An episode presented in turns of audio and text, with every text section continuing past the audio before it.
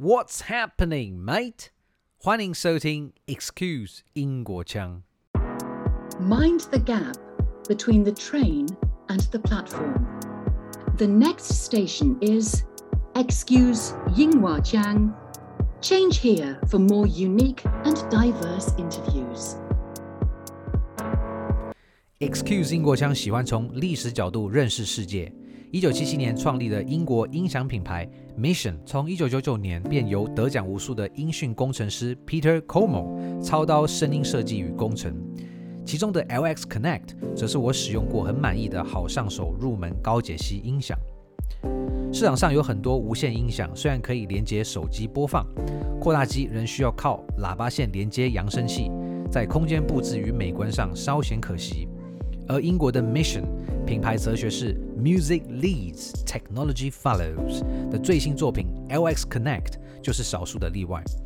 搭配包含数位类比转换的控制盒，以及两只 Mission 经典反向驱动几何学结构的主动式喇叭，以5.8 GHz 无压缩音讯号传输，保留了原始声音播放的音质。其中令人惊艳的地方在于控制盒可放离扬声器远至二十公尺外。而且有多元声音输入方式，蓝牙、USB、HDMI 等等。如果你想看 Netflix、Disney Plus 或玩线上游戏，它的即时画面与声音不会遇到令人沮丧的延迟情形。LX Connect 这套真无线扬声系统适合放在房间，或如果你将踏入音响的世界，又期望能有简约兼顾品味感。如果你是高保真爱好者、游戏玩家或有收听串流音乐习惯，颜色有豪华黑白。以及我个人喜爱的胡桃色供选择。台湾你可以在台北、台中与高雄试听体验。了解更多，你可搜寻台音好物。访谈立刻开始。This record is being taken in a ward for women patients of St George's Hospital at about 2 o'clock on the afternoon of Friday, the 7th of September, 1928. The microphone is facing Grosvenor Place.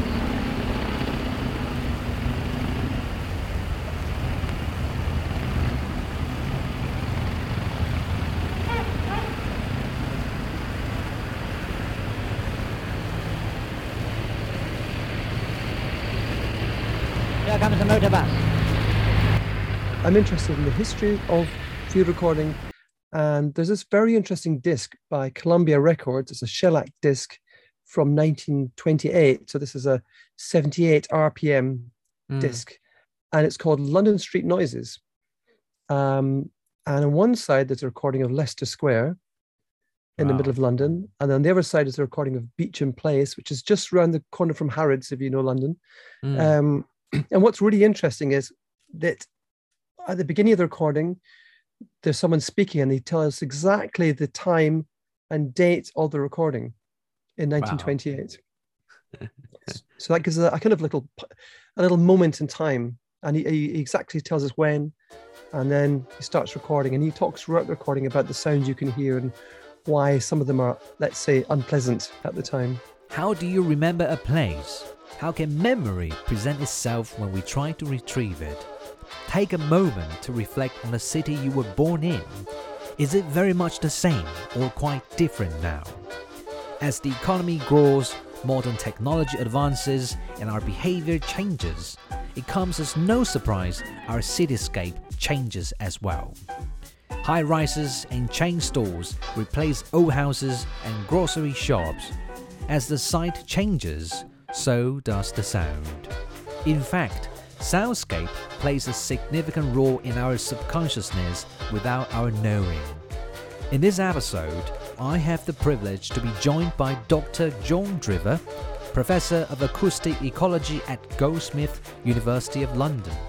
His project, London Street Noises, recorded the street noises of five London central locations in 2018 and 2020 during lockdown.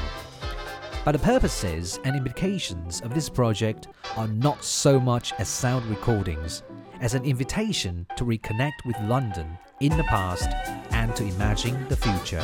Hello, Dr. Drever. How are you? Hi, yeah, it's great to join you. Yes, I'm very well, thank you. Well, thank you first for participating in this very meaningful podcast episode. Uh, today, we'll be talking about your project. I guess that took place in 2018, right? Yeah, well, it actually started in, well, I started recording in 2008, but the project actually dates back to 1928, a long time before I was born and our listeners were born, I'm guessing. That's Um, amazing. And firstly, could you tell us how you first came up with this idea of London street noises? I'm I'm obsessed with field recording, and I'm really interested in the history of, of field recording. That's that's when I say field recording, I mean going out and recording environmental sounds, city sounds, sounds of the countryside.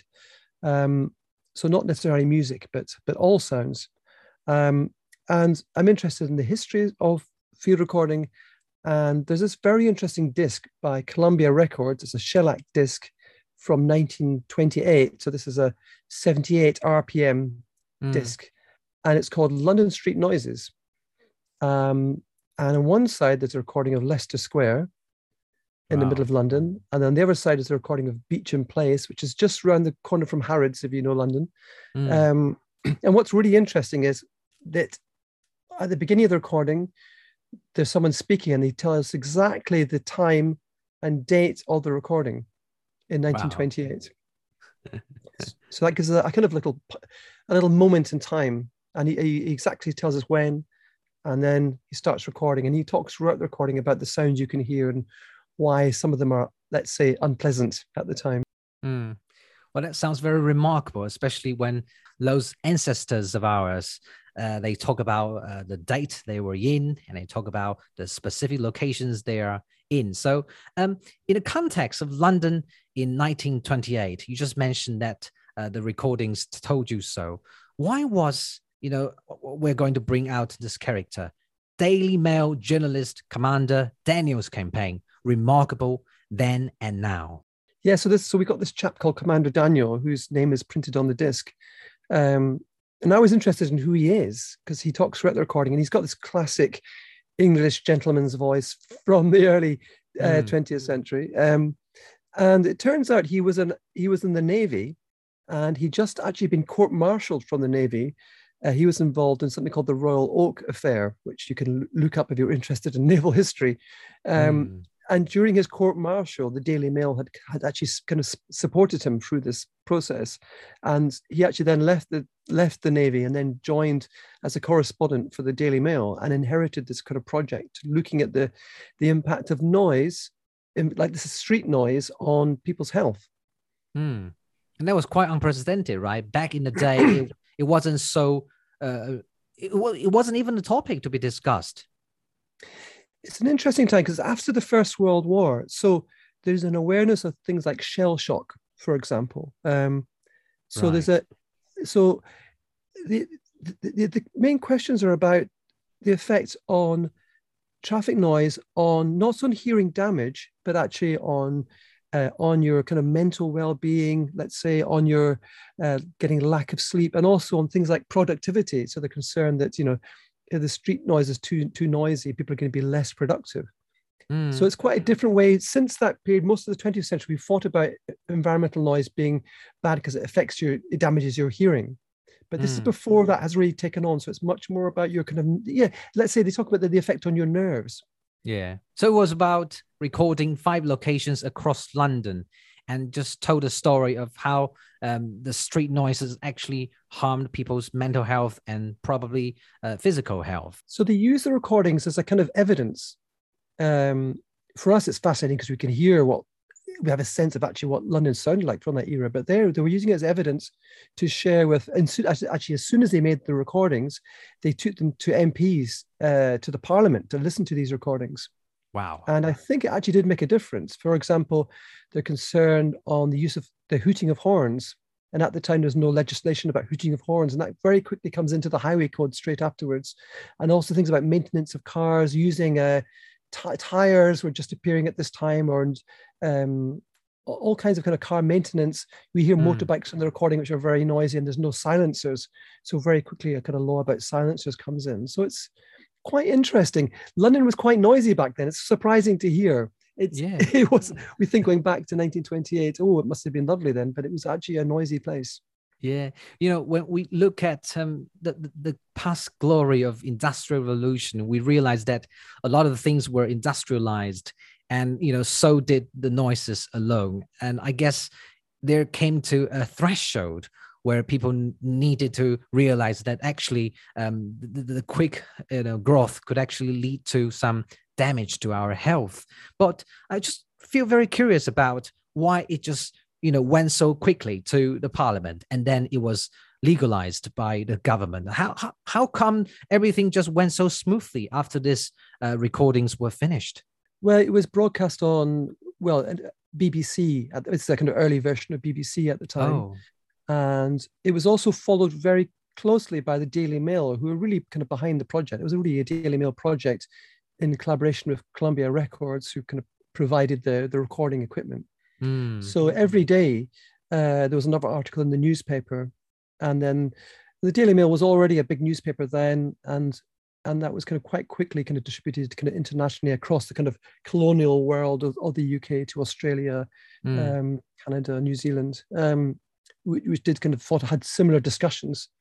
Um, I mean, what was very exciting is that when I researched the project, I kind of looked into the archive of the Daily Mail, and I suddenly found, you know, it was amazing. I found pictures of the recordings being made where the microphones were positioned, wow. the recording equipment, uh, cartoons about the about the research. Um, it, and it was really cool. It was a big story at the time. It's kind of been the project's been forgotten about apart from this amazing Columbia disc. So it was great to kind of archive and discover all this stuff. Mm.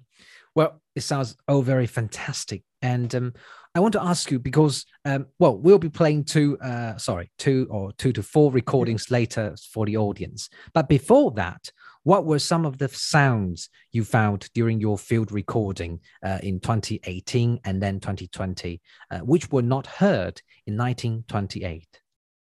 Yeah, that's interesting. So, in fact, I made my first recordings in, in 2008, um, which aren't on, on our website yet. Um, and in 2008, there was still a lot of diesel cars around, special diesel taxis, which are very kind of very heavy, um, mm. make a very low frequency sound. By uh, 10 years later, um, when I went back again, those a lot of those diesel cars had gone, and we had this kind of huge shift in electric electric technology, electric cars, mm. um, which makes a very big difference. You know, it's a lot quieter. A lot of that low frequency has been taken away. Yeah. Uh, interesting enough, there was sounds like, for example, in one particular location where I stood on Beauchamp Place, uh, there's a kind of wobbly um, gutter, um, like a, a, drain in the road that cars drive over and it makes a clonking sound because it hadn't been quite fitted properly. Ten years ago, that sound was still there. Every mm. car that drove over this this this part of the road goes clonk, clonk. Um, you'd think after ten years someone might have fixed it. Um, so it's quite it's fascinating to go to go back. Um, and, and hear these kind of sounds. In fact, when we were recording in um, on the on the um, 90th anniversary, there was a very nice moment when I heard lots of, of uh, whistle sound, uh, mm. you know, mm. hand handheld whistle, yeah. and it was actually the police on motorbikes who were kind of stopping the traffic for some royalty to drive past, and that was quite nice because you know whistles, police using whistles is a very very old sound.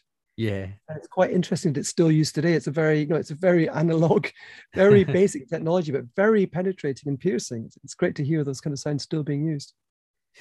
So things remain and things change. Sometimes the simple thing can, you know, stand the test of time, um, and things can change within a decade. That was just remarkable. Um, so, what what are your impressions, you know, after making all these comparisons? Did you have a sense of surprise? Did you have a sense of uh, you know surrealism? That's an interesting question. For me, it's these projects are important because we don't have longitudinal studies. I mean, that what I mean is we don't have recordings over long periods of times where we can compare. Mm. Um, and this creates gives us a lovely window to hear how things are changing um, not we of course we can go into people's diaries. For, for example, Virginia Woolf, the amazing writer, she actually writes about listening to London in 1928 uh, around the same time.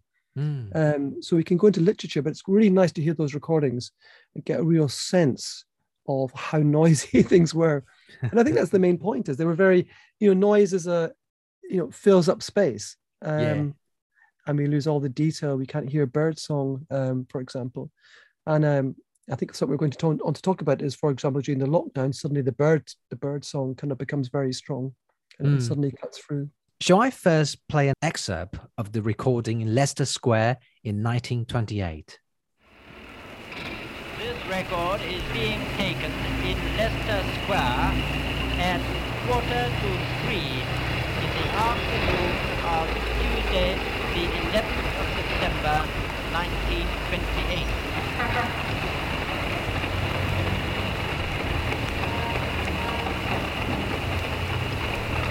Is a horse-drawn cart with marking body. A bus.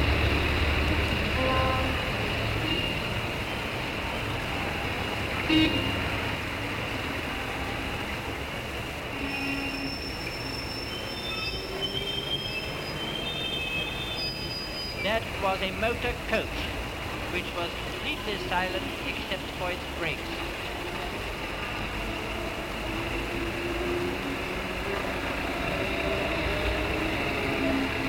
That was a taxi.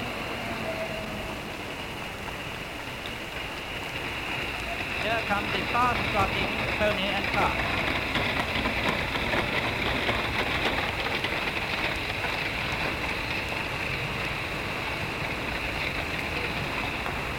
A large delivery van.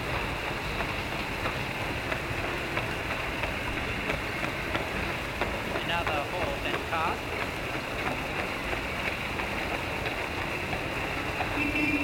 Private motor car.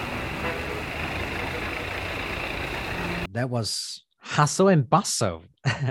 Dr. Drever, I just heard a lot of vehicles running around. Can you name a few for the audience? Well, there's well, there's vans and, and motorbikes. There's also a, a lot of the recordings you hear horse and cart, which is actually quite noisy because you have this kind of combination of cobbles, for example. Um, you know, cobbles are very noisy. I'm from Edinburgh, which has lots of cobbled streets, and cobbled Oh. streets are very quaint, uh, Mm. but they're very noisy. They generate lots, lots of noise with the interaction between the wheel and those cobbles. Um, Hmm. uh, so it's it's yeah, it's full of sounds. It's it's really fascinating. if you compare 1928 to 2018, I guess a lot of area of Leicester Square is now pedestrianized, right? Yep, good point. I mean, a lot of parts of, of London are, and there's an increasing kind of push towards that to get get cars out of the city. Um, but yeah, of course, Leicester Square for a long time has been pedestrianised, uh, so it's a it's a place for people, um, activities for spending time outside. And, um, yeah, so it's changed, of course, changed hugely. Um, one thing still there is the pigeons. Um, yeah. And later we'll be surprised by how you know loud the pigeons could sound. Then here we play the recording by Dr. Drever in 2018.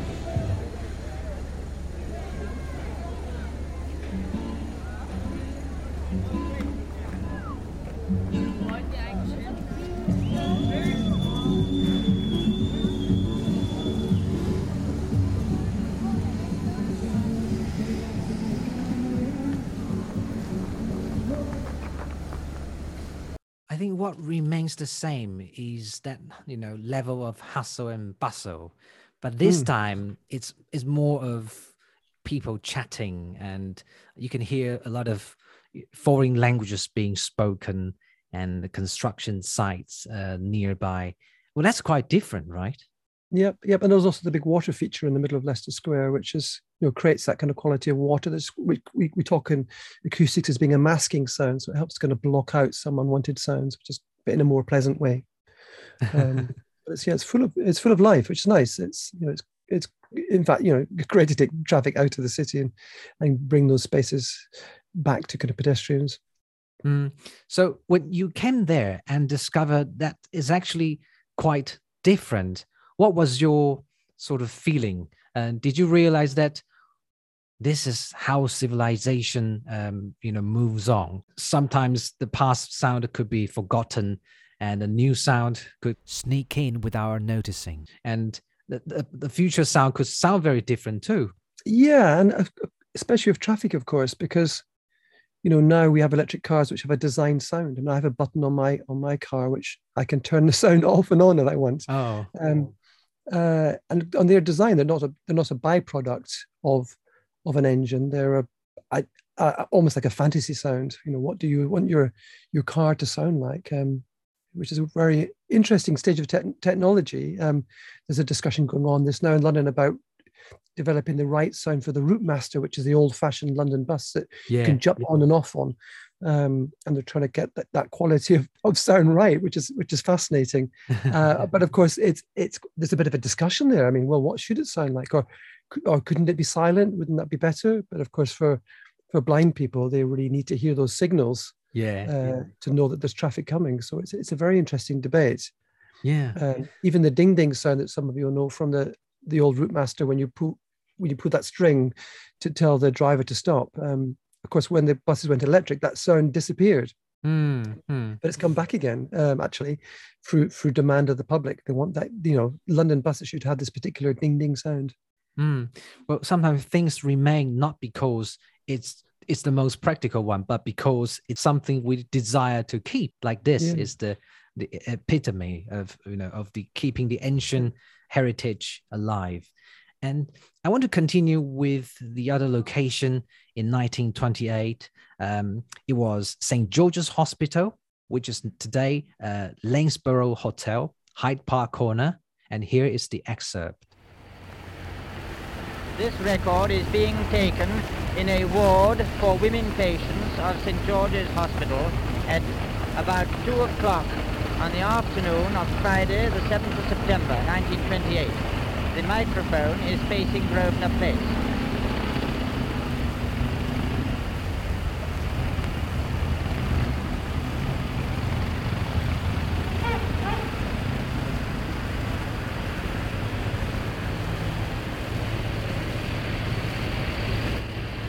Here comes motor bus.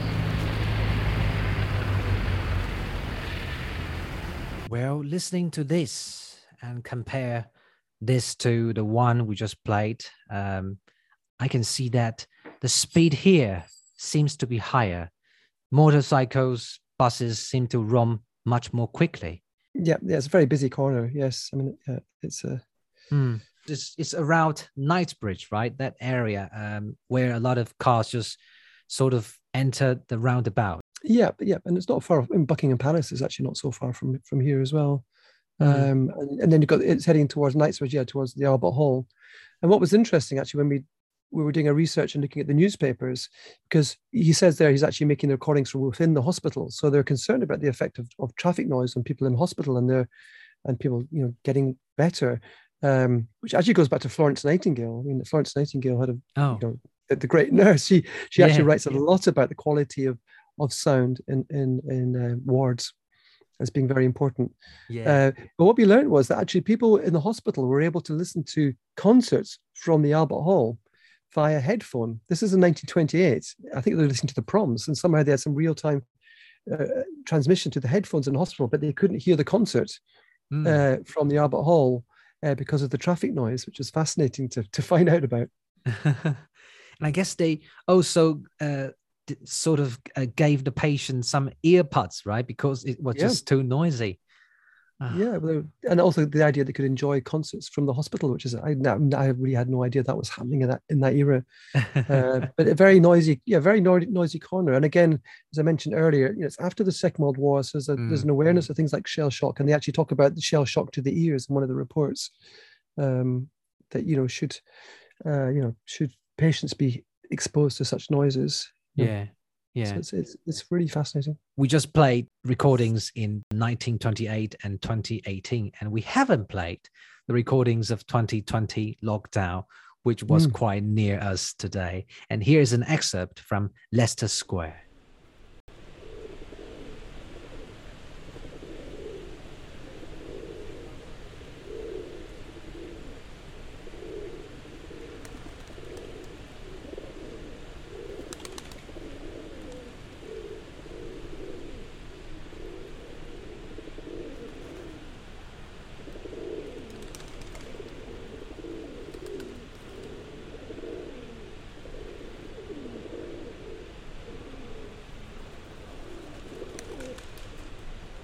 The relative peace and quiet of Leicester Square in contemporary time is just remarkable in its own right.